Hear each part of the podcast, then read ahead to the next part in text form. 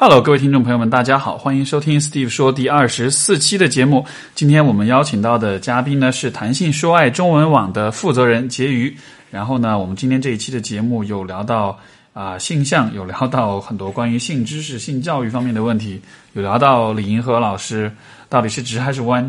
有聊到关于啊、社会公正性跟包容性的问题、政治正确的问题啊、当然也有聊到情感，有聊到比如说。一段感情到底怎么样才算是值得的？总之呢，这一期的对话非常的有趣，然后我们呃这个天马行空的扯了很多的话题，因为大家都是在情感跟性这个行这个行当这个行业当中的这个同道中人吧，所以我们的话题比较多的关注这方面的内容。那接下来就进入我们本期的节目。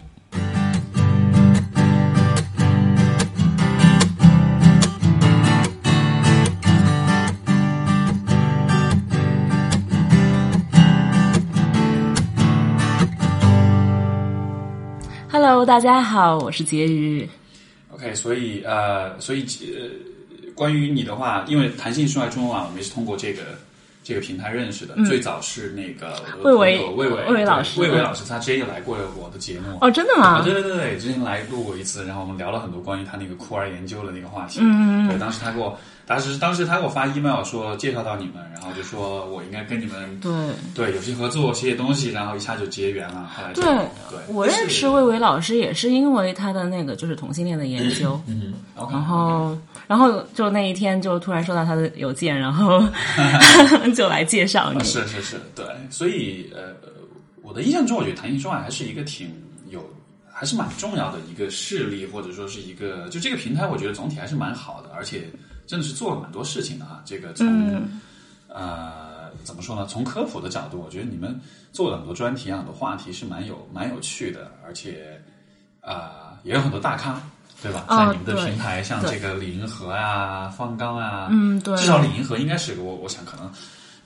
如果其他的一些专家可能是一种行业内的大咖，李银河应该算是一个有点网红了、公众知名对公众知。名人物，对对对，当然就是呃，李老师本身就是自己就是呃做社会学的，然后自己本身的学术做得很好。是然后另外一个可能让大家都知道他的原因也是王小波吧，对对对，嗯王小波，还有后来他跟这个。他跟他现在这个对伴侣对对对这个关系，对因为有一段时间所有人都在讨论这个话题，对就是他们在都在搞清尝试搞清楚他们到底算同性恋还是异性恋。对，这个这个就很有意思，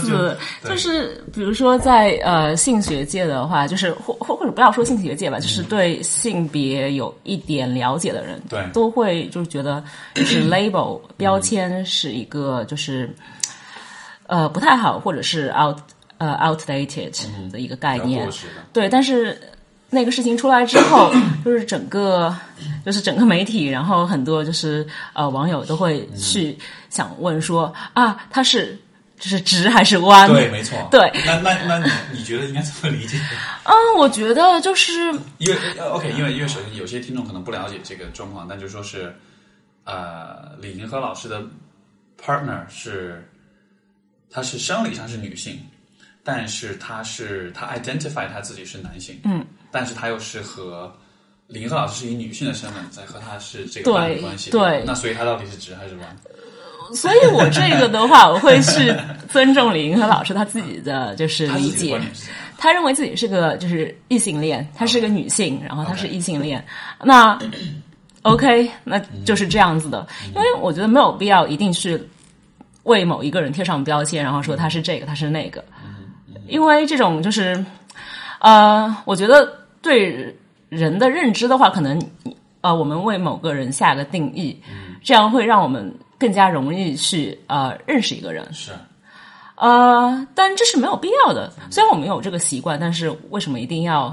去把人放到某个盒子里，然后说他就是什么呢？哦，这个我其实我还有一个很就是 很好玩的例子，也不是很好玩吧，就是嗯、呃挺容易让人思考的一个例子。这个其实我我之前我也在知乎上写过。就是我的就是我现在的老板，他 说你老板真的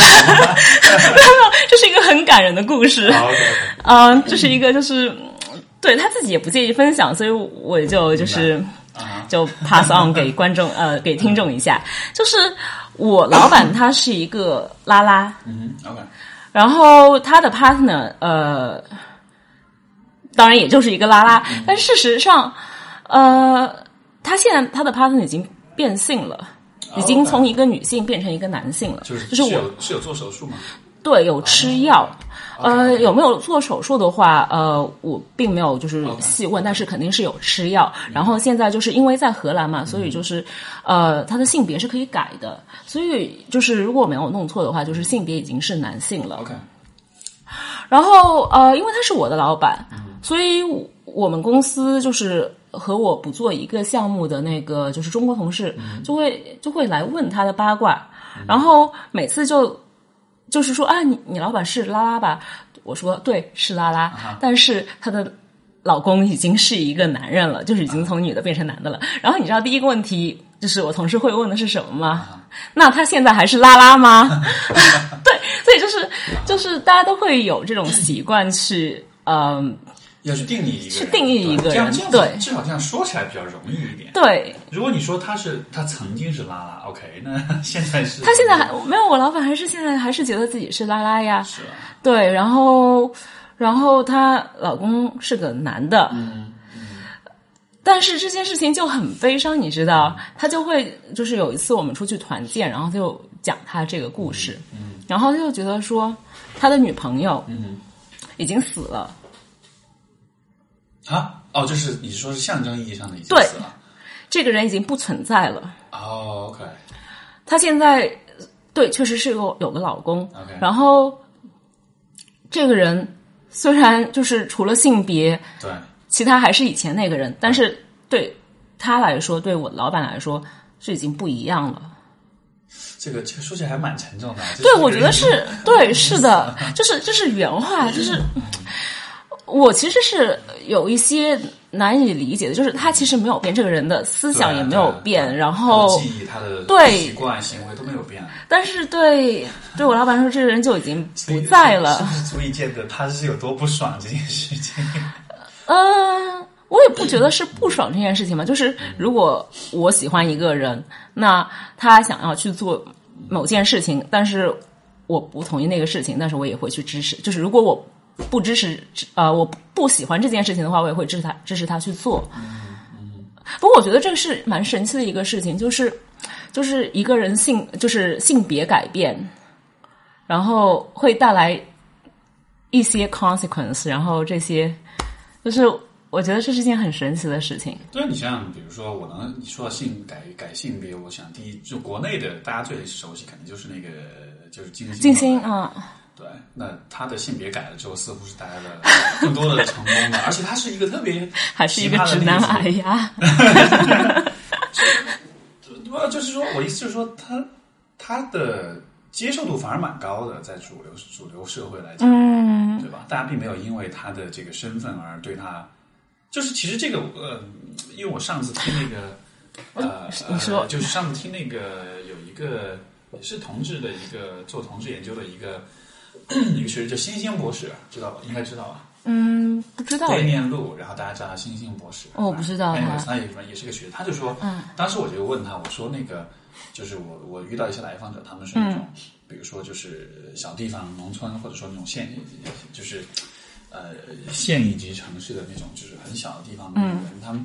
然后就就去发现自己是是是同性恋，然后就说没法出柜，因为周围人都太保守，然后太怎么样。他说那不一定啊，他说你知道吗？其实在中国很多农村很多地方，他说他以前的工作当中真的有遇到，然后就就有有一个村里面就有一对 gay，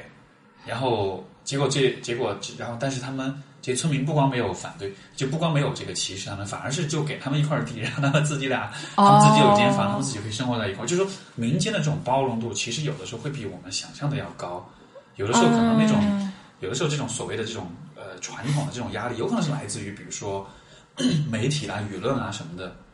但实际上在民间这个空间有多少，其实并没有你想的那么的那么的，就是难以难以难以获得。所以，所以我就在想到，嗯我觉得这个就看情况吧。嗯、首先就是我想说的第一件事情就是，呃，我有个同学，呃，我有个朋友，他是做嗯、人类学的，嗯。然后他会做一些就是关于中国的那种大龄剩男，嗯，呃，大龄剩男，大龄剩男，哦对就是那种就是比如说农村出来打工的，然后又没有钱又没有所以是地位，所以是他，所以他是会看社会阶层的。对，OK，, 就是他就研究这个阶层，对啊底层底层男性，然后也不会有任何的就是性资源，是。呃，他就说这些人的话，他们彼此之间是会有同性性行为的，但就是因为为了解决一些生理上的饥渴，呃，那你这个这个行为能让他们变成同性恋吗？嗯，然后如果就是他们住在就是有发生性行为，那其他人知道这个行为的话，会觉得他们是同性恋去去。瞧不起他们，去鄙视他们，还是会觉得、哦，那他们是男的，嗯哼嗯。我们就接受这个行为了。你会怎么去看？嗯，我觉得判断一个人的性向，还是要看第一，他是否会对这个同性或者异性产生就是这种性冲动吧。然后第二，我觉得是，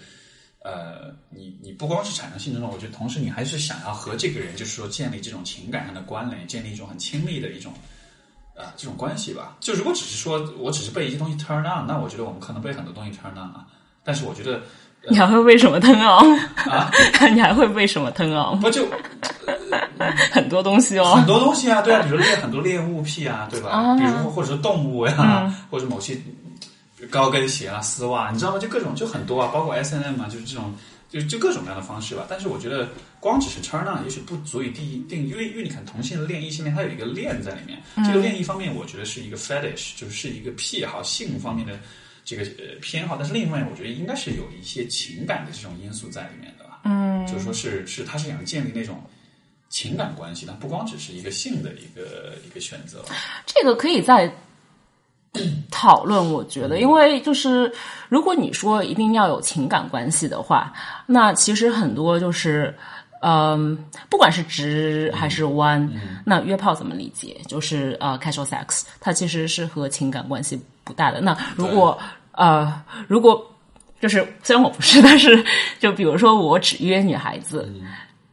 但是我对他们，我我并不爱他们，没有这种就是情感上的依恋。那你觉得我是同性恋还是异性恋呢？还但是但还是什么呢？但是如果假设，比如说你在约的过程中，嗯你遇到了你喜欢的人，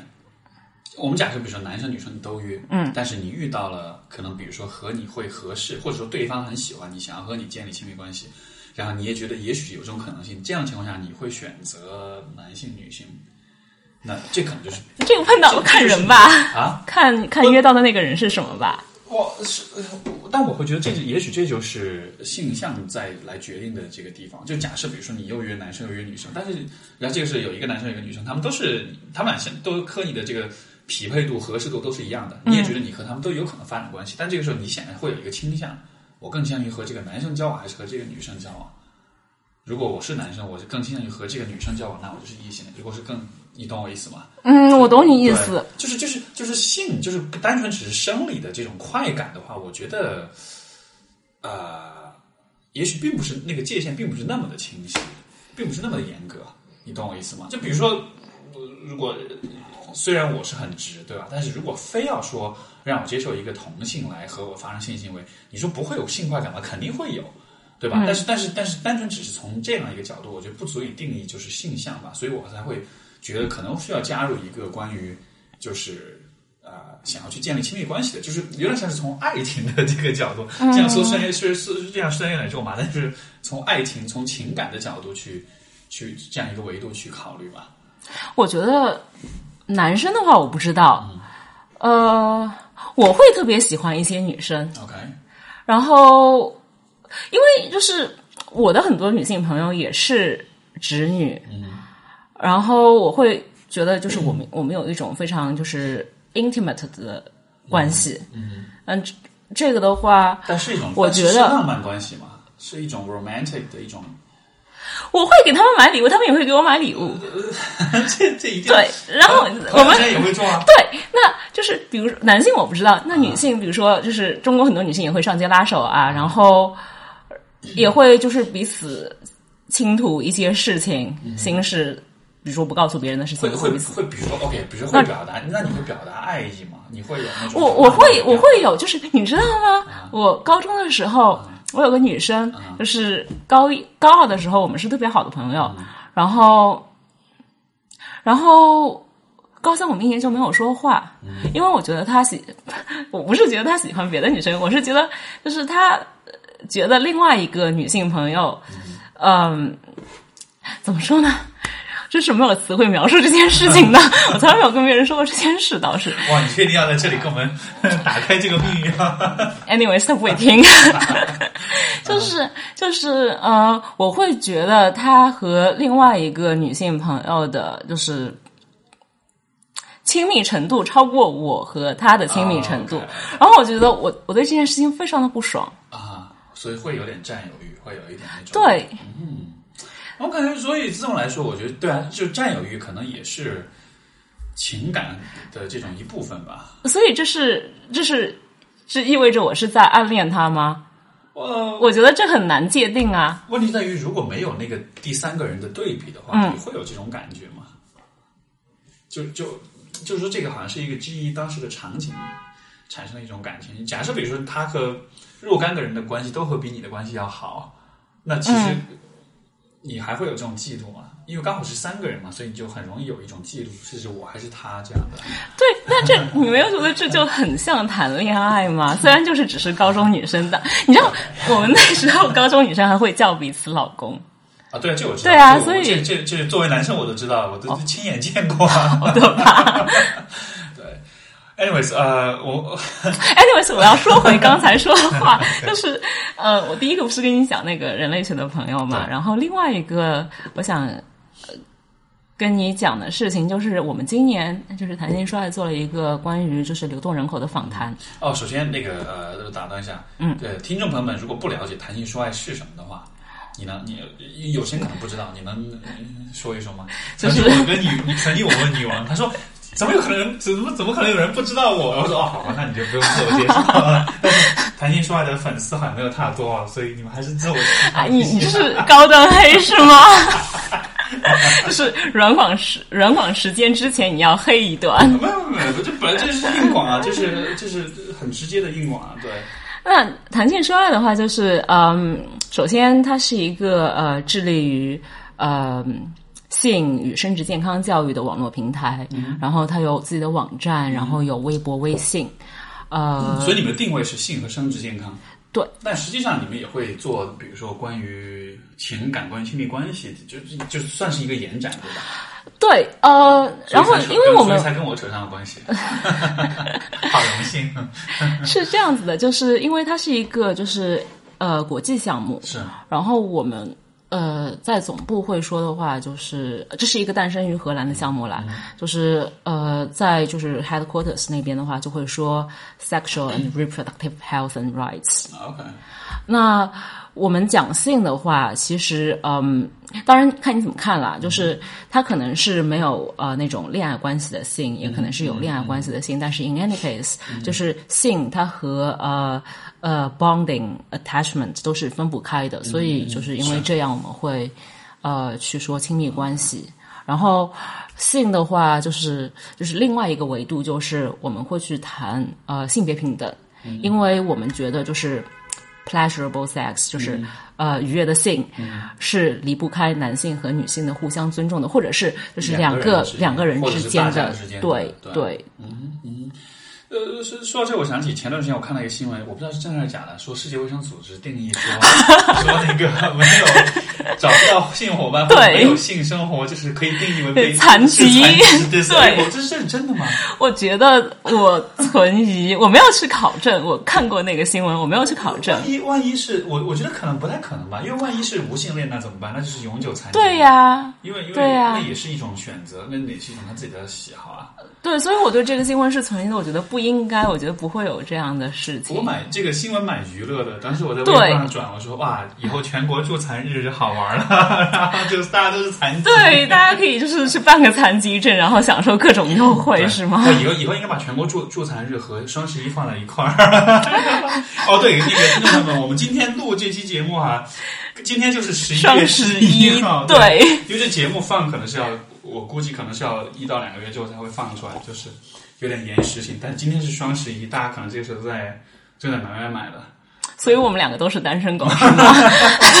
不不不，我我坐在这里真的是因为我我我发现我没什么物欲，我真的不想。我昨天晚上因为就昨天晚上那个睡觉之前一点过的时候，我说 OK，我还看一下淘宝，看有没有什么好买的。我转了一圈下来，发现真的是就完全没有任何想买的东西，然后觉得呃这样也挺好的，也挺好的呀。对啊，就就你看现在消费主义盛行，然后石老师你就逆流而行。对啊，就是要故意故意做不同，是吗？嗯，对对对。是哦，抱歉，刚刚打断你好好大一段，所以回到对回到我的硬广你的故事你的故事，对对对，哦，好吧，原来硬广时间就结束了，那我就回到那个故事，就是呃，今年就是嗯。就是年终的时候，我们做过一个关于流动人口的那个深度访谈。那这个流动人口的话是呃在北京找的，然后呃初步结果出来的话，我们我们也问到了就是同性恋这个问题。然后嗯，大家还是蛮接受的，就是不会说不会说就是要去歧视同性恋，但是有一点让我印象非常深刻，是。就是他们不希望自己的孩子或者是和自己有就是亲属关系的人是。是同性恋，是。所以呃。我们当时就是这个访谈的话，就是他是做呃流动人口的，但是他的就是 parallel 呃 research 是一个呃大学生和呃白领的呃焦点小组访谈，OK，然后那一组做出了是平行进行。平行进行，对，就是那部分做出来的话，就是大家不会有这样的一个呃对同性恋的排斥，他们不会觉得说啊、我不想跟他们做朋友，或者是我不希望我的孩子是同性恋，这个是没有的，所以这个是以好像就是他们好像就是说流动人口里面，他对于下一代的性向是有期待的嘛？我觉得不一定是下一代的现象，而是说就是和他们就是有直接关系的那些人，他不希望他们是同性恋。为什么呢？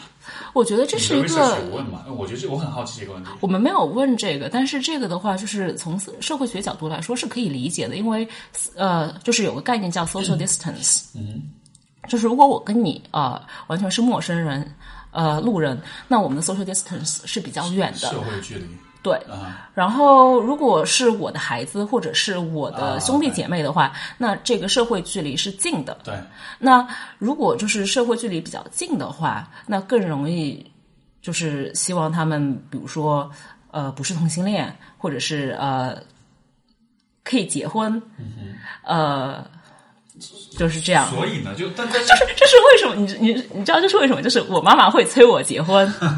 因为我们的社会距离非常近。那如果我是别人家的孩子的话那他不会来管吧。他可能会说：“哎，我们不要管人家结不结婚，爱对啊结不结。对呀，对，哎，那所以，因为因为其实我一直会好奇的问题就是，比如说父母不希望自己的孩子是同性恋，或者任何事情嘛，我觉得不光是性向，我觉得任何事情，父母都希望自己的孩子是怎么样怎么样啊、进个进个国企，对吧？这个买房，呃，生小孩，对要结婚，要是异性恋要怎么样，就对，就合乎社会规范。对，但是但是点在于，就是我想可能每个人的，也许每一对父母都是有这个独特之处，但是就是当他们希望自己的呃不希望自己小孩是怎么样怎么样的时候，是因为他们害怕自己的孩子会因此遭受到一些社会的舆论的压力，或者是说他自己对这些事情本身是有抗拒。就是当然这个组成，你懂我意思吗？这个组成肯定懂不同。但我很好奇的就是对于。比如说，大多数人，比如说你说调查流动人口，他们不希望自己的小孩是同性恋，那么对于他们来说，这件事情对他们的到底是哪一个方面的因素会占的更多一些？是因为社会舆论的压力，是因为他们自己的偏见，还是因为说，比如说从现实的角度来考虑，如果小孩生不了生，呃，就他们自己没法有有有有子孙的话，可能是一个从经济的角度，从劳动力的角度来说，是一个是一个限制或者怎样的？就就这个，我我没有办法给你一个 就是标准答案，因为我也不知道。对，我觉得可能都会有吧。是像我，比如说啊，就是我有亲身体验的，就是我爸妈催我结婚的话，他们是首先他们认为的就是呃好的或者是幸福的、呃完整的，那就是有个家庭，然后有小孩，然后你可以就是我可以老有所养。有孩子照顾我。那可能他们对幸福的标准的理解就是这样子。呃，如果是同性恋的话，我可能会理解成就是，呃，父母可能觉得他们这样不会幸福，或者这样不是正常的，也是也有可能是他们觉得啊，外人会就是外边的人会来歧视我，是啊因为我的孩子是同性是恋。是。当然，也可能是因为别的原因。我我觉得其实最，我觉得最具有启发性和这种就是说，很怎么说呢？说的俗气点，最正能量的一个例子就是就是同性恋亲友会。啊、对，对他们的这个听众朋友们如果不了解的话，就是这个 P Flag 同性恋亲友会是在他们是 base 是在广广州广州对吧？呃，我以前也给他们做过做过培训，非暴力沟通的培训。就他们是一个都是由呃已经出柜的人的父母来做志愿者的，对他们的工作就是去和其他的同同性恋者以及他们的父他们的父母亲戚去去打交道，去做工作，然后去帮助他们去接受自己孩子出柜这样一个事情，然后很有趣。你看这样的父母，因为因为很有趣，就当时我去做这个培训的时候，呃，就我培训那刚讲那个非暴力沟通讲了一整天，完了结束的时候我就说，我说我特别想跟你们讲，就是说，呃，我也接触很多你们的同龄人，五十岁、六十岁的这样的这种，我接触过很多这种就五零后、六零后的这种，呃，这样的一些人。然后，但是我觉得今天我面对的这一帮人，我就觉得你们真的是一帮活得特别年轻，而且特别有活力的一帮人。我就觉得很有，但当时的确是这样的感觉，就他们都非常的活跃，非常有，非常的这个这个，就是你都不觉得他们是他们就他们的、嗯。他们的年纪，他们的这个状态完全是不一样的，你知道吧？所以对。所以，所以我觉得很有趣，就是是不是也是在于这个，就是说，这样的一些人，他们的思想观念本来比较开放一些，所以他们的生活的态度，他们的整个人的这种状态，感觉可能就会比相对于，就比如说啊，我的一些朋友的父父母就是那种公务员，嗯，然后企事业单位的，然后这个很传统、很保守的这种的，然后你看到他们，你觉得他们的气场整个就是死气沉沉的那种感觉。所以，所以我就在想，也会不会也是从观念和他的生活方式和人的气场，就会有一系列的关联。我倒不觉得他和就是，我觉得这不是一个呃，就是人的性格的问题，呃，就是我所听到的一些就是同性恋的父母，呃，他们一开始可能也是很抗拒自己的孩子是呃 LGBT 群体，是那他们对某件事情有亲身经历，然后有经历过思想上的改变，是那可能就是这种改变的过程会让他们就是显得更加年轻，或者是更加有、让人感觉更加有活力其实就。是，其实我这种改变就意味着你突破了以前的一些成见对和界限，对对对吧？而这种界限其实就是对人的一种限制，就是说，如用我的理解，如果你会觉得这个世界上有一些不可突破的界限的话，这这本身是一件很限制的事情。我觉得就是让人呃可以永葆年轻啊，或者是就是让人显得更加有活力的一种方法，方法就是呃不断让自己的思想去接受一些挑战，然后去就是改变自己的想法，是。或者是去呃包容一些，也不应不要说包容，包容这个词不好，去 接受一些，因为对我真的我我很不喜欢包容这个词，因为就是我是谁，我我能去包容别人，这个我觉得是很 condescending 的一个概念。呃，就包容的时候，你实际上是居高临下的。对，我觉得是这样子。我包容你，我就是因为我觉得你比较可爱。对，你是谁？你要来包我，我才不要你包容呢。对，哎，不过呃因为因为包容，就是说呃英文是 inclusiveness，对吧？就是哦，我会我会认为是 tolerance，啊 tolerance，我会 tolerance 那这个 tolerance 其实是忍忍有点忍忍受受的对意思，对就是我不跟你计较这样的。对，所以我觉得就是我不太会，呃，经常去用包容这个词，因为不过说到说到说到包容的话，因为其实这个呃呃，最近一段时间我也在知乎上有一个很有趣的帖子，然后是呃就是呃我的母校多多伦多大学教授叫、就是叫做呃呃呃 Jordan Peterson，然后他是一个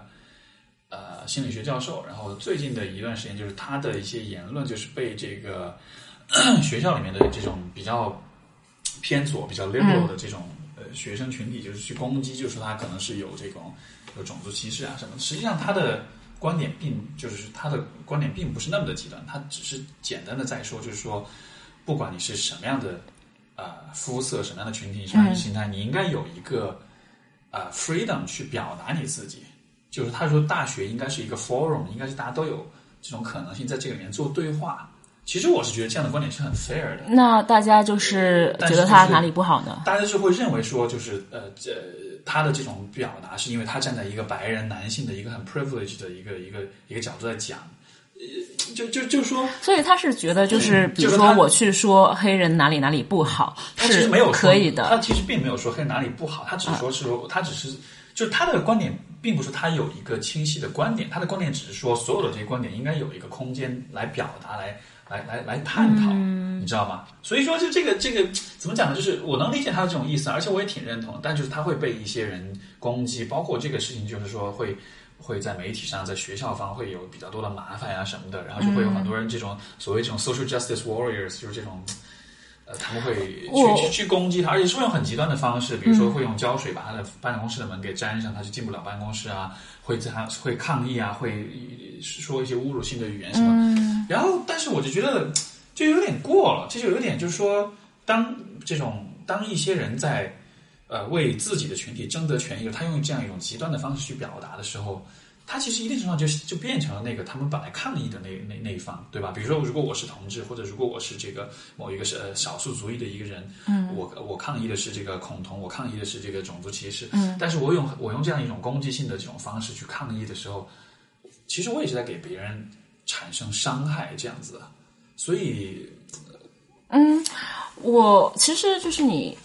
刚才说的那个教授他说的那个话，呃，我是赞同的，我是 OK 的。就是你大学确实是一个应该。呃，是让不同思想、不同言论呃交锋的地方，但是我觉得是有个底线的。我觉得重要的是有那个底线，要去呃遵守那个底线。比如说？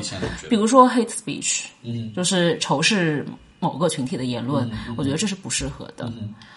我可能如果是仇视性的语言，这这本来就不是理性的，就它都不是 discussion，它都不是探讨，对吧？它只是一种单纯的一种呃一种攻击，一种恶意的攻击。这样的情况下，我觉得这并不是探讨，因为我觉得所谓的就是 conversation、dialogue 对话，对吧？应该是很站在很理性的层面，就是我能够去表达我自己的观点的同时，然后啊、嗯去啊、去聆听别人的看法的吧。所以说，嗯，我觉得就是呃，所谓的就是呃，hate speech，它也不一定是，嗯，也不一定是非理性的吧，因为呃比如说从宗教那个层面来说，就是呃，有些宗教极端分子会说，就是同性恋就是一种罪恶，嗯嗯。那他可以就是很理性的来跟你说这哦件事情我抱歉，我更新一下这个。我刚才查了一下，他具体的问题，他这个事件是这样子的：他的这个呃，他被要求下课，他的就陷陷入争议的原因是因为他曾经在网上呃发开公开发一个视频，批判这个中性代词哦和使呃和使用是高校中是呃是在高校中的一种呃政治正确的一种滥用。嗯，对，就是他是会他说拒绝使用这种中性词这样的。嗯，所以中性词这个很有意思，就是现在确实有一些人在倡导那种中性词。像我当时在荷兰，我写论文的时候，呃，如果性别不明确的话，也是会用 s slash h e。这样的话就是能够就是对，就是能够区分说这个词是不带不特指男性，不特指男性或者是女性，但它确实是就是是有一定问题的，就是它给人一种感觉就是。呃，去模糊了就是这种身体性别，但是我个人认为身体性别它是有意义的，就是我有一个女性的身体，然后这个身体是有意义的，嗯嗯。我还是希望别人来称呼我为女性，嗯。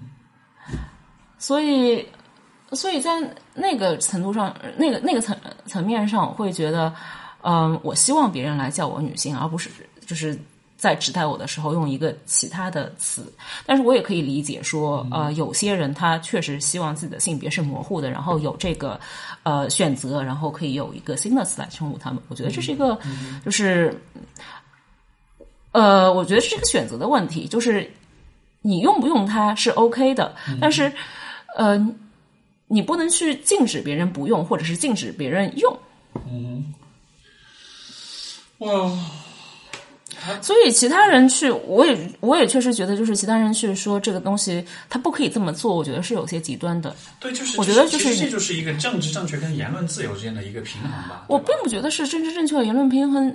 之间的自由，我觉得这是一个选择的问题，就是我们应该去尊重别人有更多的选择，去让别人有更多的选择。然后，然后呃，就是做出他们自己的选择。嗯，当然，这种选择也就是回到我刚才说的，就是它应该是在就是在某种范围之内的，就是你不能嗯因为这个就是就是，我觉得如果你我如果我我呃有个人认为说呃我应该有这个选择去攻击某些人，那我觉得这是这本身就是有问题的。因为 Peterson 的观点就是说，他说没有任何，呃，他就他他就说他自己不相信有男性、女性之外的中性的选项，他也不认为存在这种双性人或者中性人哦，那我觉是是合理的。他就说他他会认为就是说这种过多的这种政就是嗯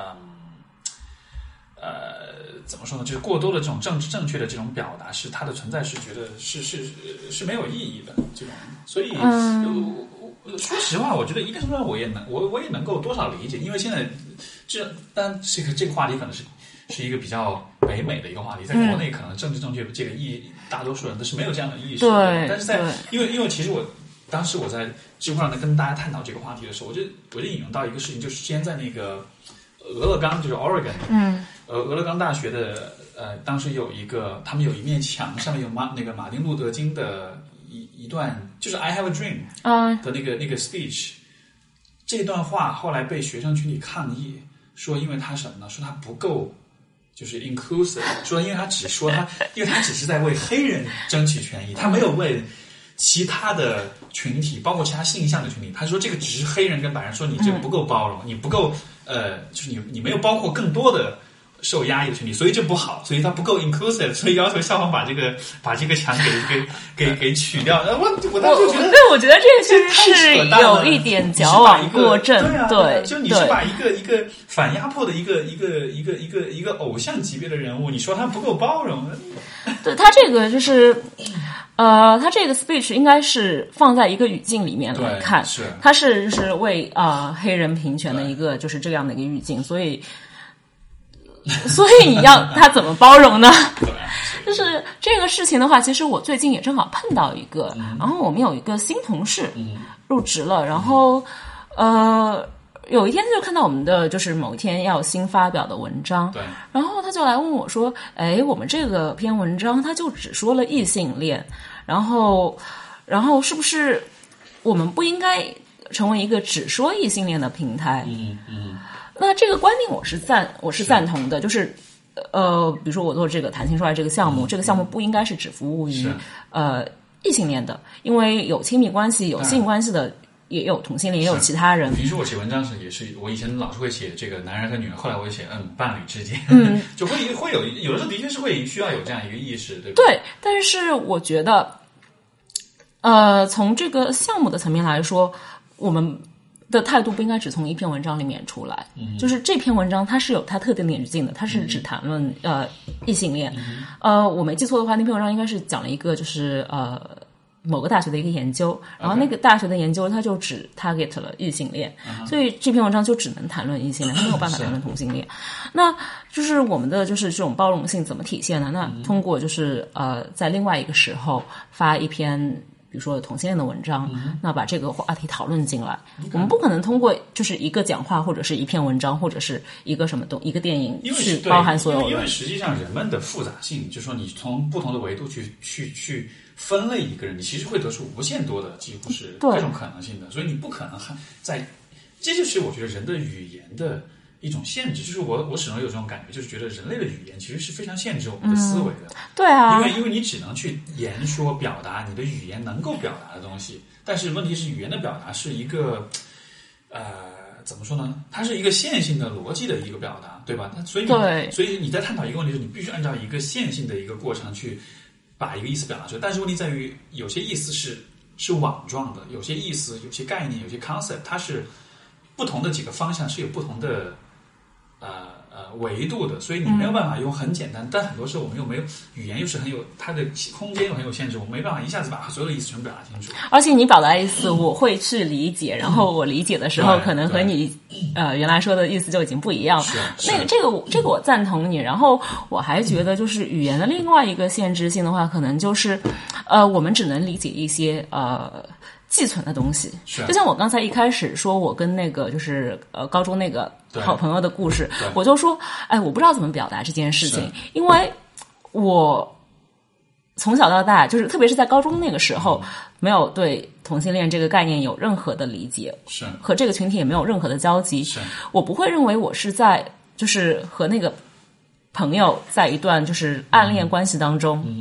但是现在呃，我可能会就是通过就是呃工作啊，然后和同性恋群体的呃交际，我会知道说哦，这可能是一种同性的就是暧昧关系。呃，但是我还觉得这件事情我是很难去描述它的。是是是，所以其实就是谁这个话语体系是由谁来制造，对，他制造成什么样子，这其实也是一种权利，是一种 power，是一种影响力，因对为它会因为语言会影响人们看待事物的方式，对，所以说这这或许是为什么当年当这个妇联把剩女两个字加入到他们的这个这个 vocabulary 里面的时候，大家会有这么强烈的反应，因为它其实就是在利用它的、在整个国家层面上的这种呃话语体系的权利，去影响人们的思维，去认去让人们从性的角度来看女性，对吧？对，就是它已经限制了这种这个这个群体可能有一种积极的可能性，他就否去完全否定了他们就是完呃可能很呃喜欢单身这个状态，可能很就是很很开心。是。然后就像对所以可能我觉得回到每一个人自己身上来，我觉得，当然这个未必是所有人都一定有必要这么做，但就是说，我会觉得每一个人能够对自己平时说的话，能够有一些反思，就是我所表我所使用的语言到底是来自于我自己的，还是与还是说是我听到别人这么说，所以我沿用了，我模仿了这样一些语言。对因为很有趣。其实，如果你从这个角度去看待我们平时很多生活中的很多表达，就是说我为什么会这么说，是因为我经常会听到，因为因为可能就还是就是国内整个这个就是关于政治正确也好，或者关于这种包容性或者平等的问题，可能大家的意识不是那么的强，所以。很多时候你会听到很有些人他会有意无意的用一些，在我听上去是我觉得非常就非常对。非常冒犯人的一些非常言，但是他们会完全没有意识到，他不觉得，就他觉得这很正常，对吧？就比如说，呃，我很常见一些这种，对吧？比如说，大家会说啊，直男癌啊，或者是会这种很标签的这种贬低性的这种语言，对，比如说娘炮啊，对啊，对对对，剩女，是是，然后然后有的时候你，如果你跟他只是说，哎，你这样说可能不太好，啊，这没什么呀，我只是开玩笑啊，是开玩笑，但是与此同时，这个这个作为一个更大的一个话语体系，它其实是在影响你如何看待别人的，所以它其实是有很很重要的，就是看上去是个玩笑，但这种玩笑背后所隐藏的这种看待问题的方式是很可怕的。所以刚才就是你在说，就是要去呃注意自己的语言，注意自己的用词。其实这个的话，我觉得分两面吧。就是如果我们没有办法改变这个大环境的话，那我们其实是很难去改变每个人的语言的，因为我们。语言的话，其实是一种交流的工具。那我们怎么才能去交流呢？那就是用一个大家都公认的某一个意思。那如果我想表达这个的话，我要用一个就是 conventional，一个就是约定俗成的一个表达方式去让对方理解。那如果这个体系、这个社会环境、这个这个大的 discourse，、讲到 psychoanalysis 就讲到哲学了，呃，它是一个非常。非常厌女的或者是恐同的一个体系的话，那我们有些概念是没有办法用语言去没错，表达的。是是，不过说到这个，我就想到，比如说在做做那个心理咨询的时候，有的时候我们会关注，就是说从用词的角度来关注，比如说，啊、你的来访者如果说，呃，呃，我每天很不爽，嗯，那不爽就是他所使用的语言。然后从咨询师呢，如果从咨询的角度，可能你会描述，你会会会换一种角度，你可能会说啊、心情低落，对吧？啊但是但是但是就是说，呃，我们在做咨询的时候，其实呃，我们在学受训的过程中，其实呃老师会告诉我们，你尽量尝试去用他的语言去描述，嗯，因为这样会拉近你之间的距离，这样的话会让你感到，就是让对方让你来访者感到你是更理解还是更有亲和力的。但是另一方面，随着咨询的进行，其实你你其鼓励他去尝试换一些语言来表达自己的话，这对他说其实是有帮助的。啊对比如说，比如说一个人说我不爽，我可以表，我可以启发他说，呃，比如说你可能现在正，呃，这就但这个例子可能不是很，可能不是很很很好，但是说，比如说你可以把他的这个语言逐渐的替代为说，呃，你呃怎么说呢？就是去 reframe 他，你今天的心情可能还呃有。这听着有点有点有点有点有点有点有点奇怪呢。就是说，也许你现在的心境还有提升空间，你懂我意思吗？当然，这个我这个例子我举得很烂了，抱歉。但是我的意思就是说，你去改善他的语言当中的这种使用，也也能够改善他的角度，他看待问题的观点的，对吧？就是就是有点像水是半半杯满哦，半杯空的这种感觉吧。对，乐观的人看是就是啊，还有半瓶呢，然后悲观人就是还有半瓶了，只有啊，对对对。然后工程师会说这个这个杯子设计的太大了，不 设计不合理是吗？所以是杯子的错。是是是，对。啊，我现在正在那个就是呃，也不能说是心理咨询吧，就是我会有一个 personal coach，然后整个 coaching 的过程就是他让我来。习惯换一种视角去看问题。OK，呃，比如说我很习惯去做的就是这件事情是呃对的还是错的。那他就会就是整个过程我们有一年的过程都在做这件事情，就是来告诉我说我们看待事情不应该用对的和错的来看。对，我们花了一年。现在现在现在有有用吗？呃，哎，我觉得就是。这就看了，就是你看你有没有意识到这个问题，然后从一开始没有意识到这个问题，所以对很多事情就是直观，就是哦，这不是我的错，我会有这样的一个就是呃这样的一个反应，然后到我开始有意识说哦，我不应该就是只用这个视角去理解这个问题，呃，然后我现在我希望我可以做到的就是嗯，我可以在遇到某件事的时候。就立刻用另外一个视角去看它。比如什么样的视角？嗯，我就说最近一次吧。最近一次我们就是有呃有一个 session，然后我就讲到说我小时候，我妈妈嗯和我奶奶不说话，因为婆媳关系嘛，婆媳关系，然后他们就会冷战。然后我现在就是我有时候会遇到非常不喜欢的人，是。然后如果我有这个不喜欢的人的话，我会尽量去避免跟他说话。呃，然后我就讲了这个事例，然后这个事例是我以前没有意识到的，是我在回忆我小时候的经历的时候，我意识到说，哦，原来我不和我喜欢的人说话，来源于那里可能，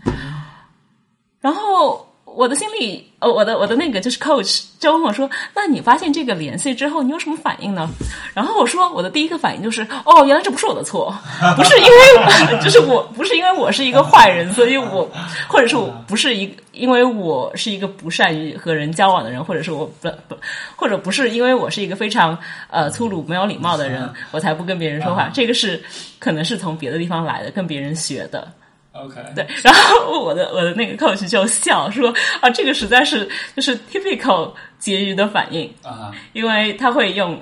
错的和对的去理解事情。你知道吗？我们其实有些同行咨询之间聊天，我们都会说原生家庭就是专业背黑锅。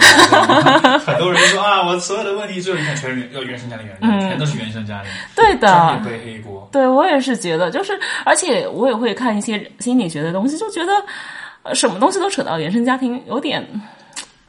我不能被说服，因为因为对，因为就是说，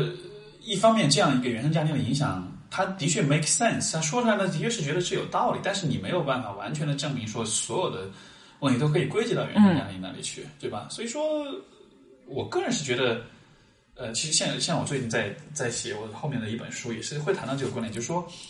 当我们看待原生家庭，其实不是最终的目的，不是为了去搞清楚到底是谁的责任，嗯，而是在于，我觉得你你你了解了你的过去，你对自己有更清晰的认知。就像我刚才说，比如说语言的使用，对吧？你知道你所说的话是谁教给你的，这样子的话，当你在说这个话的时候，你就能够知道，就可以反思，你就会有反思，从而你就能有可能选择不同的语言表达。所以，同样的道理，你了解自己的原生家庭，你知道，比如说我看到一个不喜欢的人，然后我我不跟他讲话。然后这个时候你会知道，这个反应也许不是所有人都这样，或者说也许不是最好的方式，也许是一种方式，但这种方式来自以前的家庭，而以前家庭用这种方式的时候，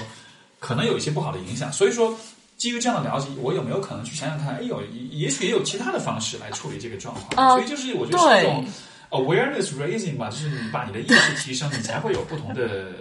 可能性吧。我觉得我的 coach 和你会是好朋友，对，就是 就是我他说，哎，那你发现这个 link 之后，这个联系之后，你有什么反应呢？然后我说这不是我的错啊。然后他说，对，这是你的 typical 反应。然后，然后他说，我其实希望你通过这个 link 去找一些其他的可能性，就是你。还可以怎么做？如果时间可以倒流，你会去怎么做？没错，对，因为因为我觉得就是人们都还是总体来说是比较懒的，呃所以说对我会如果我有了一个成型的一个模式之后，我就会习惯性的自动的去使用这个模式，我就不会考虑有没有新的可能性。所以说。也许他你的 coach 也是在鼓励你，就是说，OK，不要犯懒，我们多多多准备一点不同的套路。对，所以就说回你刚才说，就是原生家庭背锅，可能就是就是那种呃思考是呃思考问题的模式的话，也是就是什么是对的，什么是错的。那其实我们并不是要把那个就是所有的罪过都归到原生家庭上面去，而是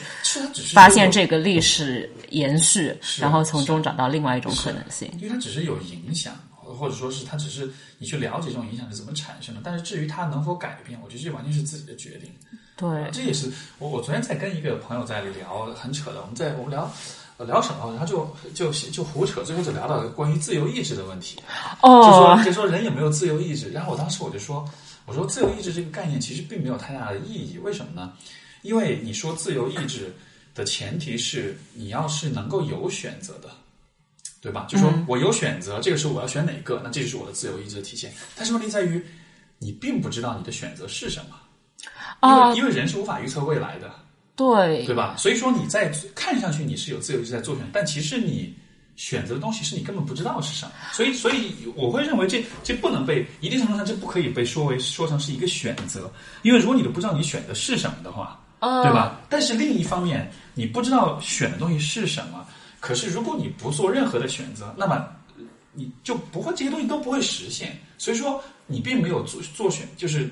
呃。你并没有选择任何的事情，但是你必须选择去实现这些事情。嗯，所以他所以这样的角度来说，我就觉得这并不是一个真正意义上的选择。然后，所以我就会觉得这样的情况下，自由意志真的存在吗？就是这个意这个概念真的有意义吗？我就反而觉得它也许不是那么的相关。这个我觉得“自由意志”这个词还是有意义存在的，就是我觉得这是一个呃，对我来说，这个是一个很有诱惑力的东西，就是呃，就是纯粹的自由。如果可以有纯粹的自由的话，我当然会想要。但是现在，我觉得我的现实是我没有办法有自由意志，因为很多时候这个选择，要不就是我不知道，要不就是我没有办法做出这个选择。就是这个选择是呃 not available 的我。觉得那个，我觉得你说那个自由是存在于你要不要去实现这个这个可能性。我这是人的自由，你懂我意思吗？因为关于自由意志意志的讨论，我觉得它的它的核心的这个讨论不是在于就是说我们做出的选择到底是不是我们自己真正是来自我们自己，还是说是被环境或者周围的所一切所确定的。那对呀那我的意思就是说，假设比如说啊。呃，你你所做的选择是一个环境界定好的一个把路线给你规划好的这样一个过程，对吧？然后看上去你就是没有自由意志，但是问题是你还是有自由去选择你要不要去走这条路，你要不要去实实现，你要不要允许这样一种未来真的产生，真的发生？我觉得这是自这是自由的呀。所以，但是这样的情况下，你就说，那你到底是自由还是不自由了？那我觉得，我觉得不是啊，就是你说不定还有另外一种选择，你都不知道你可以走那条路。如果你连呃有没有这个选择都不知道的话，那你怎么可能去实现这种可能性呢？嗯，就像比如说，呃简单的就是说，呃，女孩子要结婚生小孩，对。那呃，在我的环境里面，没有女的，没有女性啊、呃不生小孩的话，那我也许会认为啊，这不是一个可能性，甚至我我都没有就是想到说不去生小孩这个可能性，我都不知道这个可能性。是。那我怎么去选择它呢？我 对吧？我我我我明白你意思，就是说，就是说，当你看不到不同的选择的时候，自由意志就不就就压根就可能就不存在了，或者说它就压根就它只是一个片面的东西。比如说，这个这呃，我可以知道说，我可以选择呃十八岁生小孩，还是二十八岁生小孩。但是这只是一个片面的选择因为我还有第三种可能性。对，就你迟早还得做这件事情，所以说你你你会认为这并不是一个选择。呃，我觉得它是一个选择，但但它是只是片面的选择。就是我本来会可能会有就是嗯、五个 option 五个选择，但是我所知道的选择就只有三个。那我另外两个的话，其实呃，其实应该是可以有的，但是我并不知道。所以我没有办法做那两个选择，我就只能从三个里面选一个。OK，我我估计这个时候观众哎，这个 Confused 的吧我说你们在说什么？你们在说什么？我所以，我刚我刚才也在想，我们今天为什么聊那么严肃哎哎，其实我想回到前面，就是说，呃，因为你看谈性说爱哈、就是说你们主要是做性和这个生殖方面的健康，还有就是权益这方面的这种 awareness，就是这种意识的这种培养和教育，各个方面的，呃是是什么？就是你是怎么开始做这件事情的？嗯机缘巧合，呃，谈性说爱这个项目的话，因为我刚才也说过，它是一个国际性项目，所以它最开始的话，其实并不是在中国，而是在印度。OK，在印度，对，它一开始就是谈性说爱这个项目，现在是有呃在呃中国，在呃拉丁美洲，然后在非洲，在中东，还有在印度都有。那一开始的话，其他地方都是没有的，就是只有印度。然后印度也是一个就是非常嗯非常缺乏性教育，然后对性也都是很忌讳去谈的一个国家。所以、呃这个项目最开始在印呃在印度试点，然后试点发现非常成功。嗯哼，然后大家就是他们没有其他呃平台，没有其他网站去谈论性与生殖健康。那自从这个网站出现之后，就是大家都很很愿意来，然后也很愿意开开始一些讨论，然后就觉得这个这样的一个项目，呃，也许可以扩展到世界其他地区。那中国呃，其实，在很多地方和印度是会有一些相似相似，比如说，大家对觉得性是一件非常就是羞耻的事情，然后呃不能公开谈论，然后学校的话也是没有性教育，所以呃，当时中国也是作为一个就是地区，然后来就是推广这个项目。我很好奇的是，你看你父母会催婚，对吧？那他们在说到了解到你做的工作的时候，他们会有什么？啊，我没有一开始告诉我爸妈我是做什么的耶但现但他们现在知道了，现在知道啦。现在知道。那他们你的你在第向他们出柜的时候，你 你的他们的反应是怎么样的？嗯，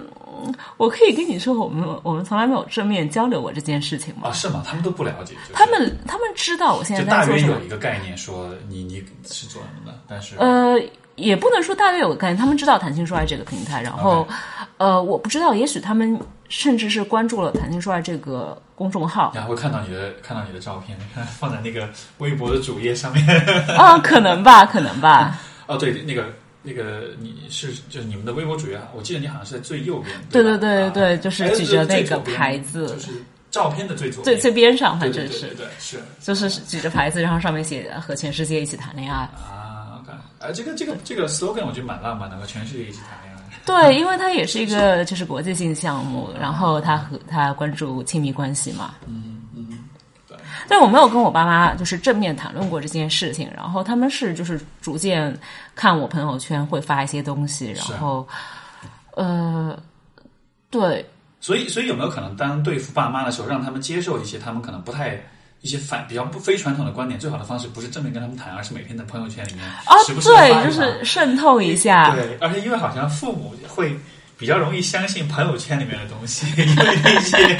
各种文章，你知道吗？各种骗父母的什么。这十条你不知道吃就就会死人的什么什么什啊对什么什么的，然后他们比较容易信这些东西。对。啊，就是轻轻松松，呃，就是延长寿命十年啊，这种他们就会去看。什么以下五种食品吃了混起来吃就会死人，什么隔夜的剩饭菜千万不能吃，什么五种致癌的什么什么食物什么。你很了解 因为我们家的亲戚的群里面真的 哦，我们家也是一，开始我老觉得这是开玩笑，后来发现真的是所有的长辈们都在传这些东西，对对？对。不过我我倒是不觉得是朋友圈，就是就是要不断的洗脑嘛。像是我就我就从十五岁开始，呃，我就就我自己觉得是说我不想要生孩子，嗯。然后十五岁开始就有这个想法，然后从十五岁开始，呃，一直就跟我爸妈说我不想要生孩子，不想要生孩子。一开始他们就是觉得哦，你你还小，你大了就会变了，然后。然后现在已经现在这已经十几年了，暴露年龄了，呃，十几年了，然后我还是没有变，然后我爸妈的就是说辞就会就会逐渐改变。他们一开始说啊、你会长大的，然后到后来是你以后结婚了，呃，你的老公、你的呃婆家会不会答不会答应，是然后再到呃后来现在就是就完全呃放任自由了，就是你开心就好这种。所以就是他不是一个不是一个我跟我爸妈说，我你不要我不要小孩，然后他们说你开心就好的这个过程，他们是一个十多年来不断的去洗脑，不断地去跟他说，呃，我有这个想法，然后我觉得这这个想法对我来说是好的，我我是很开心这个这个想法的。我觉得可能就是人还是适应能力还是很强的，所以说最终他们都还是会接受那些你你传递给他们的那些观点啊，就是说，嗯呃，因为我我会有一个体验，就是说，嗯，比如说我十岁的时候，是二十岁、三十岁的时候，总会有一些人说，啊，你现在这么想，你以后长大了就就不一样，以以后你的想法就会改变了，就不总总会有人这么说，觉得你就是现在这么想而已，但是结果是什么呢？就我的想法从来没有改变过，你知道吗？大家都会预知预跟你预测，告诉你啊，以后你会改变，但是但是人其实都不都是不会变的，就关于自己的很多选择，所以我觉得最终还是你坚持自己的想法，你让别人来适应你，而不是说你去对，因为因为因为你去适应别人的话，最终你自己的那个感觉你是会没办法很累抗拒的，对，你会很累，你会觉得我每天都是还是在装，每天都是在违背自己在做一些事情，但实际上时间久了，你还是会回。我甚至会认为人的心理上会有这样一种自自自我纠正的这样一种机制，就是如果你做的事情不是你喜欢的事情的话，你的心理真的会有产生一些。现象，或者你会有些行为来自我纠正。就比如说，如果你是在一段不开心的婚姻里面，那么本来你的应该做的事情是离开这段婚姻，对吧？但是嗯当你不离开的时候，那会发生什么事呢？你可能会很抑郁，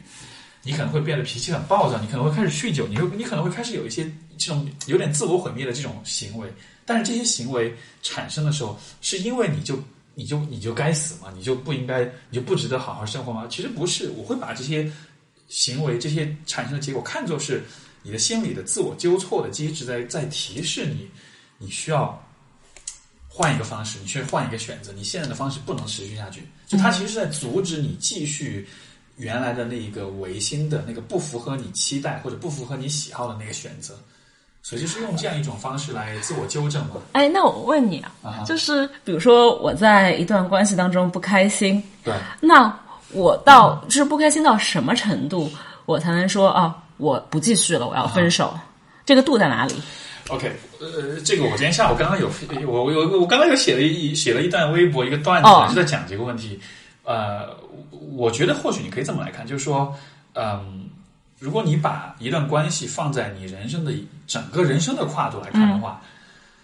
呃，一个人一生中会经历很多的关系，对吧？但是显然大部分关系是不会说长久的长久，对吧？我们呃很多关系最后都是会分掉，但是因为人现在就是活得越来越长嘛。对啊对啊，以前可能三十岁就死了，然后十多年的一段关系对啊是可以维持，就是终老的。对啊对啊，那现在啊所以，所以，所以，所以我会，所以我会觉得，所有的这些关系，它终极的意义，就是我们追寻这些关系中终极的意义，可能不是在于我们要永远在一起，而是在于这段关系给你带来什么，或者说这段关系让你这个人作为一个有机体，你在不断的成长，你在不断的成熟。那么这段关系，因为我觉得人是人是植物，而情感亲密关系就是养分。好的亲密关系是会滋养你的成长、你的成熟的。而坏的亲密关系是会阻是会阻止，甚至是让你倒退的。对，所以说，我觉得一段关系到底是、呃、这个度在哪里，就是看这段关系在当下的状态里面的你是否还有成长。比如说，有些关系可能有的时候会有冲突，会有矛盾，但是你在这个当中，你还是在学东西，你在成长，你在反思。OK，那我觉得就很好，对吧？就就说明它这里面还是有一定的价值所在。但是当一段关系当中没有任何的啊，收获或者没有任何所得，甚至包括你会发现你本来的一些好的东西，现在开始慢慢倒退的时候，嗯，这样的情况下，我就会觉得这段关系就应该是应该终结它的时候了。我觉得你说起来很容易，就是当你在某一个情境下的时候，你会很难去判断这段关系对你来说还有没有成长。嗯，我我觉得，比如说，就是嗯。比如说，当你发现你自己的某些呃，怎么讲呢？比如说，以前小时候你跟父母相处的时候，你会有不安全感，你会有自我怀疑，你会有自我批判，你会有这样那样的一些问题。然后，我的理解是，长大了之后，如果你有了比较高质量的亲密关系的话，这些问题会慢慢的化解。就它不会说一下子消失，但它会慢慢的化解，对吧？但是当你发现，OK，我现在的这个关系当中，我现在相处的这个伴侣。我发现我跟他的关系里，我又开始有那样的那种感觉，那种很不安的、很缺乏安全感、很自我怀疑的那种感觉，而这种感觉似乎跟原来是一模一样的，甚至比原来更糟糕。那我觉得这是很显而易见的呀，你懂我意思吗？就是就是就是。就是你在 repeat the same old fear，就是那种以前就有的那种那种一些一些问题，对，就这些问题，你现在你发现它在重复，它在复制，包括就是说，比如说我经常有来访者会跟我讲说，啊，我发现我对待我男朋友的方式，就是当年我妈对待我爸的方式啊，我在复制这个模式。当你在复制没有任何变化时，我觉得这个就该分手了。我也不是说一定就会分手，但是我会觉得这也许就是一个需要你去去反思的方面，就为什么是这个样子的，有没有可能改变一下这种方式？嗯，对吧？所以，所以你说一个关系值不值得？我觉得一定程度上倒都不是从，因为我觉得很多人考虑关系值不值得，都是从对方那个人到底还值不值得我去喜欢他。但是我老觉得这种问题的答案不在别人身上，在你自己身上。就是你自己去确定，你自己去判断，说我能不能在这段关系中去成长了？对啊，因为你因为你永远都可以在一个人身上找到好的和不好的方面，对吧？所以你永远都会有理由说我应该分或者不应该分。所以这样的方向，我是觉得没是没有意义的。我还是觉得说起来比较 做起来比较难。所有的问题都是道理，大家都懂，做不做得到是另外一回事了。那就像我，其实我身边还有呃，就是我我一个非常好的朋友，一个闺蜜，然后她现在结婚了，嗯，但是就是只和老公在一起，但是没有任何的性生活啊。然后我会劝说，哎，那如果。不行的话，你还可以离婚呀。但是他的选择就是继续要在一起。是，所以我看我我觉得这个也是就是看 perspective 吧。然后最终还是自己每一个人自这个就跟比如说我们说到性向的，或者说到前面说到标签的问题，就是就你愿意给自己贴上标签，你就爱爱怎么着怎么着呗。对，呃，哎，说到弹性说爱，我还有一个好奇，那比如说现在，因为其实现在你看大家关于。性啦，关于性向啦，关于情啊，关于爱啊，亲密关系都有很多各种各样的讨论，有很多大 V，有很多各种各样的观点啊什么的，嗯，而且看上去大家都说的都蛮有道理的，对吧？就是因为这种问题，其实愿意出来发声的人，基本上只要不是太传统或者守旧的话，大家都还是比较容易接受的。但是在所有这些观点里面，你觉得有没有一些观点是可能不是那么合适的，或者说你觉得不是那么认同的？呃。刚才你说了一句，我还是想那个，就是我还是想说的，就是呃，你说这些观点都是比较可以接受的。我不是可以接受，就是就大家都会觉得啊，OK，就是这挺有意思的，因为因为就是大家很多人就因为大家没有接触过太多这样的就是这方面的讨论嘛，所以稍微但凡说点关于性啊、关于爱啊，就都会觉得呃，因为没有讨论过，所以只要一出来一点东西，大家都会觉得说 OK，就是是可读的，它也许就就是不会有那么清晰的那种。鉴赏的这种能力吧，说这个到底合不合理这样子了，所以我觉得就是就是刚才我也说，就是在中国，呃，性这个话题还就是大家还会觉得就是蛮羞耻的，就是不适合去谈。那对，如果有讨论的话，我都会觉得是好的，因为它本来就创造了一个更加就是呃更加多元的环境，然后让大家觉得哦。我看到有别人在说，也许这是 OK 的，然后他们自己也会去尝试说这个话题。那我觉得这个本身就是好的，但是有些话题的话，可能我会觉得太偏激，或者我会有我自己的观点，我觉得它是不对的。那这些的话，我确实是我作为我个人来说，就是我觉得它不应该存在。OK，那能举个例子吗？呃。举个例子，就是呃，比如说这次美国大选，然后嗯，美国的那个 president elect，就是那个他会说呃，grab the pussy，像这种 grab them by the pussy，对，对，这个我就觉得这是不合适的。然后有一些观点，就是其实性这边也是有一些模棱两可的东西的，就是呃，就是我们刚才也讨论到呃，自由意志，嗯。那那作为就是比如说我们讨论性侵这个话题的时候，什么是自由意志呢？是呃，是我当时半推半呃，就是如果我作为一个女性，我在性行为的时候，我当时觉得半推半就，是但是我还是从了。然后事后过了过了可能两天，我觉得。嗯，我后悔了。那 那这个是算是性侵吗？啊，这就很难界定但是在美啊国真的是有这样的 case，对呀吧？对呀就最后男方被起诉，对呀被被关进监狱的，认为他是性侵。对呀，所以这个就是他到底算不算性侵呢？就是我觉得可能很会有很多女权主义者会觉得，哦，这就是性侵，因为当事人他觉得这是不好的，这是违反了他的意志的。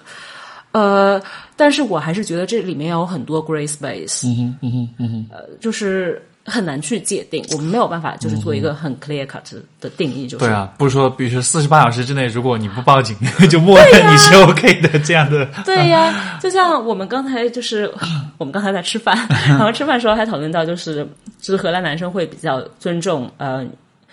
女性的想法。嗯哼，然后刚才我跟你说的那个，就是我的那个经历，就是我、呃在 dating app 上面呃约了一个荷兰男生，然后。约的时候，我们出去就是喝酒吃饭的时候，我并没有想和他发生关系。然后他问我说：“呃，今天晚上那个有点晚了，而且他喝酒，他开车，他要开车回去，所以喝完酒之后就是不能开车嘛，否则就是酒驾嘛。”然后他说：“那今天晚上能不能住在你家？” OK，我说 OK，你可以住在我家，但是我也知道，就是去你家的潜台词就是和你睡。啊哈，但是我并当时我并没有想和他睡，嗯所以我就跟他说，呃，你可以睡我睡在我家，但是你不能和我发生性关系。然后他说好的，然后我们晚上，吃完饭，迷之微笑。夜色太黑没有看清。然后我们就回去啦，回去呃洗洗呃聊天，然后洗洗睡，然后就真的就是洗洗睡，啊哈，就什么都没有发生。啊哈，但是，哎，我们怎么会聊到这个 但是哦，我想起来，但是就是。呃，这个男孩子的话，因为他是荷兰人，所以我就很理解他这个做法，他就是没有去尝试，没有再去尝试，就是就真的是说让他干嘛就干嘛对，就他干嘛对就是 no means no。嗯，呃，但是我也就是遇到过其他男生，呃，同样的情况，就是在外面的时候，我说、呃我其实不想和你、呃发生性关系，但是我们回到我家之后，就还是会比较不要脸。他还会再去、啊再来尝试一 下蹬，鼻子上脸的。对，但是就是怎么说呢？这件事情作为一个女性主义者的话，你当然是需要男生去明白，呃，不就是不。对，但是作为我，我作为一个当事人，我会觉得那些你为什么没有主动一点吗？对你难道，当然我我这个我确实那个男孩那个荷兰男生，我是对他很满意的，就是他没有这么做。但是我觉得如果他这么做的话，我会觉得 hmm interesting，我会觉得这件事情这也并不好玩。啊！对对对，对是。所以界限在哪里？这就是个很很模糊的东西。所所以之前我就有呃呃读到一个一个 paper 就在讲，就说瑞典的女性，因为瑞典也是一个嗯那个男女平等非常高度进步的一个国家，然后就说那个 paper 就说讲很多瑞典女性对本国的男性感到不满，说因为他们太被动了，就说因为他们太过于尊重女性，哦少了那种男子汉气概，所以说在男女交往追求的时候都没有了那种主动性，就都都是那种呃特别的，因为因为你知道传统的这种定位性别角色的男性就男生是应该很主动在更加的追在追求嘛，对。都没有人追了，大家都变成猎物，都没有人是狩猎的人了。我其实不觉得，就是这个，我觉得这个问题不在于男生有没有攻击性，有没有那个就是呃主动，有没有呃去追女孩子。我觉得这个问题在于 ambiguity，、就是含混一种就是很模模糊对。就是我需要去有一个 tension，、就是我在说不的时候。其实我确实当时是说的不，呃，但是我我还是觉得很难描述啦，就是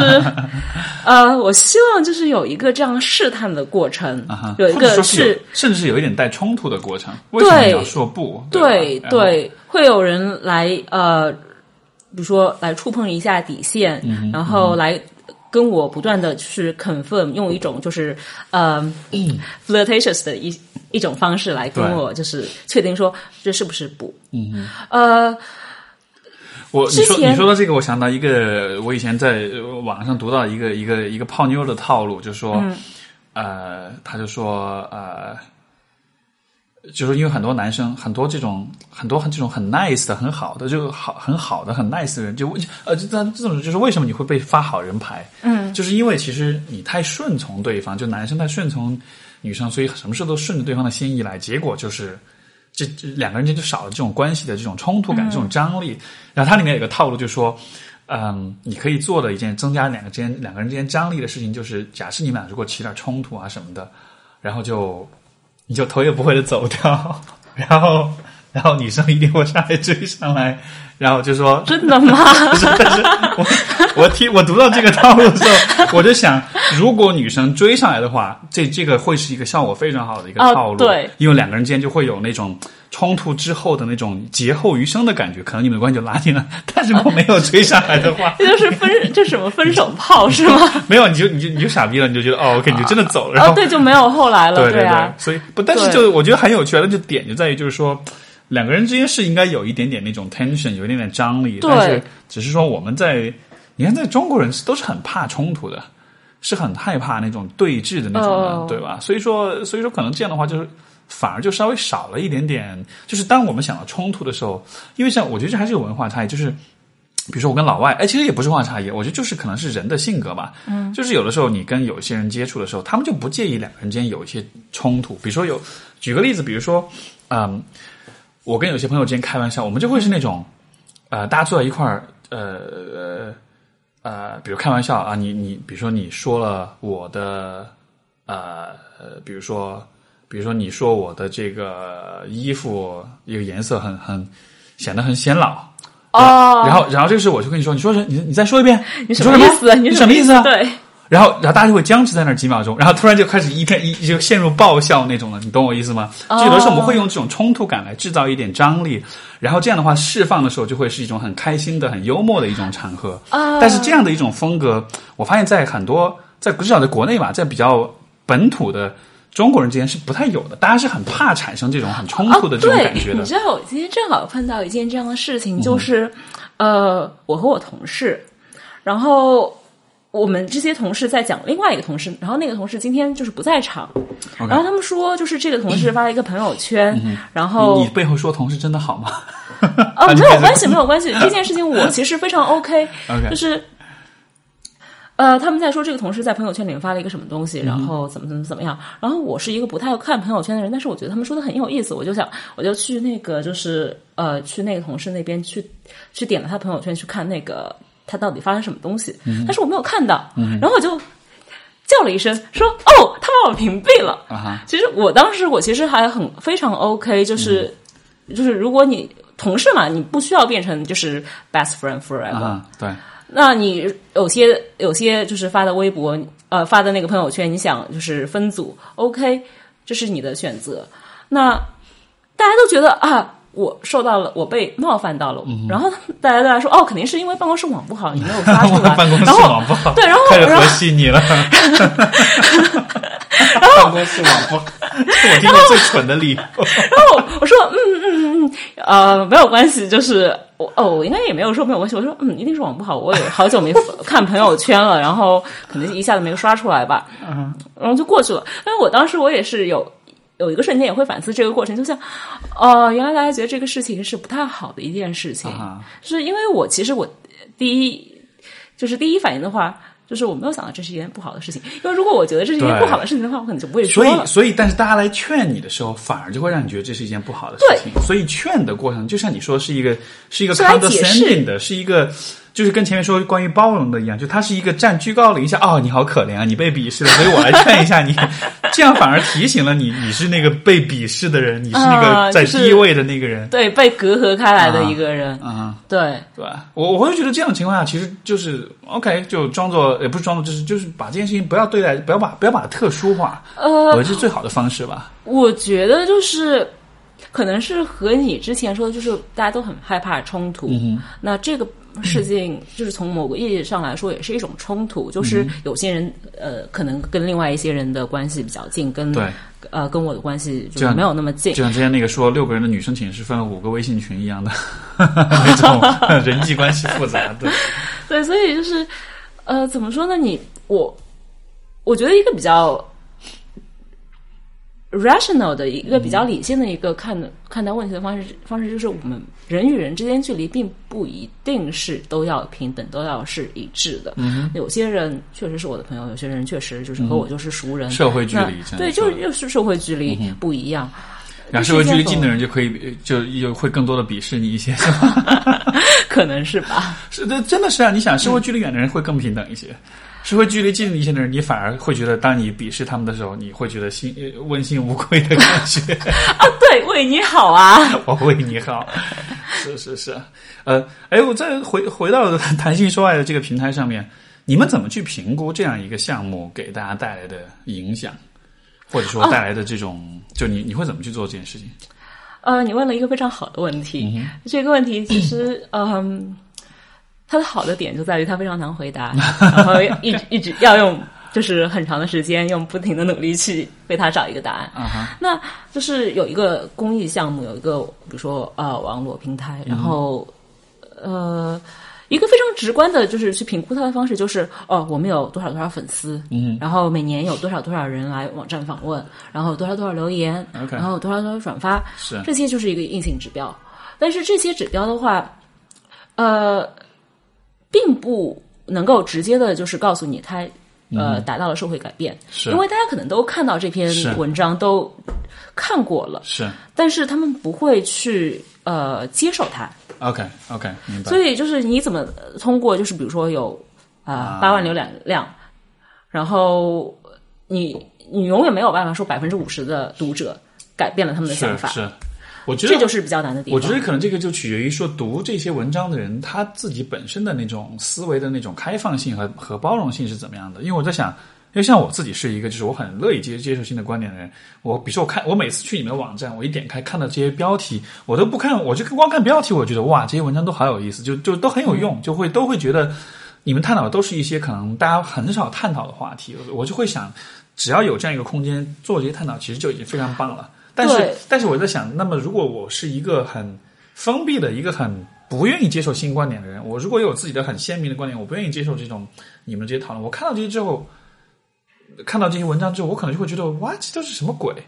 所以就是，我觉得可能，但是我觉得可能所有的这些项目，它可能都会带来一定的改变，就肯定是会有，是因为不同的呃，怎么说呢？比如这个世界上可能有，比如说百分之二十的人是很 open minded，是愿意接受新的观点，有百分之六十的人是比较中间、比较无所谓的，还有百分之二十人是绝对不会或者说很抗啊，我正好想说这个被你说掉了。对对对对，所以就是所以可能最终你只能影响那一小部分人。呃，我 我并不觉得他是一小部分人，就是呃，像刚才你说的，就是会有一些人他们会很 open minded，、会去愿意接受新的观点，然后另外一些人呢。呃，我觉得这些人是这个社会当中呃比较大部分的一些人，他们需要你不断的去灌输他们，不断的用某种观点去渗透他们，然后他们才会觉得说，哦，我可以接受这个观点。嗯，这可能会经过十年或者二十年，但 eventually 他们会接受改变。那还有一些人，我觉得这些人也是少数，是。呃，他们就可能和那个就是就是一有观点出来，他们就会立刻去倾听，立刻去接受那些人、是。比例可能都是比较少的，嗯、但这些人确实存在，他们永远不会接受你的观点。那我努力的重点永远不会在他们，嗯哼，我努力的重点也不会在那些就是一有新观点出来就会去呃他们就啊，明白，他们自己就已经自动就接受了，对他们已不需要你去花太多功夫。对我努力的重点永远是中间那些人，啊需要那些就是需要时间，需要不断的灌输才能改变一个观点的人。这样的一个，这这其实是我今天从你这里听到最，我觉得最有收获的一个点，就是 就是说，你你跟他磨上十年二十年，不管是什么样的人，你总是能够改变的，对吧？就像你父母已经接受你不愿意对呀生小孩这样，啊对对对啊是是是。不过这么一想，的确是如此啊，就是我。我我也能在我自己的个人的经验当中，就是想到这样的一些例子，就是说你你跟身边的人不断的磨磨到最后，发现他们不不光没有不光停止了，他们不光停止了这反对你，反而成为你热衷的支持者，这个呃，样子，对，成为你的盟友。对对对是这样子的，是这样子的。所以就是呃，所以这可能也就是谈性说爱的意义所在，对？对对，所以就嗯是为什么我会去看重啊、呃比如说呃，我们粉丝一直在上升，呃，我们的浏览量一直在上升，嗯是那这在某种程度上也意味着更多的人看到这个观点，我接触到更多的人，然后呃，他们在就是呃关注这个呃微博或者这个微信的时候，可能也会呃通过不同不停的暴露于这种知识，然后改变自己的想法。所以这其实是一种对未来的一种投资，是一种对持续的投入，持续的。持续的 可以说是洗脑吧，持续的去投入，持续的去影响别人。所以说，在未来的某一个时候，所有的这些努力会会会最终会兑现成，就是说一个真正意义上的改变。对，我会去相信他，就是在某一天会有一个真真正的改变，会让大家来更加接接纳，就是谈论性，然后接纳呃性别多元，接纳女性权益。蛮不错的，我觉得这是这其实也是我一直对谈心说爱，包括对所有的这些机构都特别。我觉得特别认可、特别赞赏的一个方面，因为的确，其实我也是同样的感觉，就觉得现在大家所探讨的这些话题，也许只是一叶扁舟，但是就引用这句话，我是在哪里去看啊？哦，就是那叫什么文艺联盟，就是有一个那个微信公众平台，他们有些平台就有这样一个，那，他们就是有一句很潮的话，就是我们最我们最终将改变潮水的方向吧，大概是这样一个意思。我就觉得是听过这句话，对，就觉得哇，好大义凛然。不过，但是我觉得我真的能理解这种意思，就是也许现在。一个人的声音，或者说一小部分人的声音发出来，没有太多人听，但是这个声音一直存在，有一天，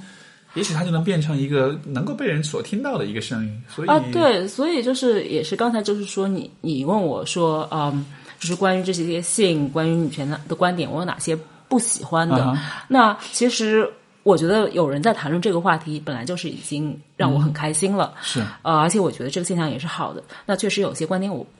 并。不见得是去认同的，但是我觉得有这样的声音存在的话，也是有价值的。嗯哼，嗯哼，好的，好的，好吧。那我们今天的节目就大概先到这里。那最后的话，如果大家对弹性说爱呃中文网感兴趣的话，包括偶尔啊，我现在给你们写文章写的稍微少一点，我最近 最近比较低产，最近不太写。但是之前之前基本上是每个月都会写了。然后对啊，对，你你要你要激励自己。我我我我要我要多多的。那个多产一点，然后那个弹性说爱中文网，然后大家可以去微博上搜索，就是弹性说爱，对，Love Matters 啊，然后网址是 Love Matters，L O V E M A T T E R S 点点 C N，对，呃，这样一个网站，然后呃，特别推荐大家去看他们的文章，因为从各个角度、各个层面去探讨关于性、关于爱、关于亲密关系，所以呃，大约是补上了我们从小到大这个关于性和情感这方面教育的缺失的这些教育吧，这些课程吧。所以，然后你说你自己在知乎上也有，也对，我在知乎上也有。然后刚才就是你想跟大家 share 你的 ID 吗？然后你可以让 大家可以来关注一下你。我 ID 我记不住啦，你 ID 都可以记不住，我 ID 我记不住。呃，大家可以来关注，就是如果想找我的话，可以找我的名字，因为我的知乎上面的 ID 就是我自己的名字。呃，也可以关注谈心说爱的微信，就是 Love Matters China。嗯哼，好的，这些我最后都还是会放在那个节目的介绍里面，大家就可以，你们可以看一下那个节目的简介里面会有所有的这些关注的信息。好的，那就非常感谢婕妤今天跟我们的这个一番畅谈，好谢谢石老师，谢谢谢谢。好的，各位听众朋友，我们下期节目再见，拜拜，拜拜。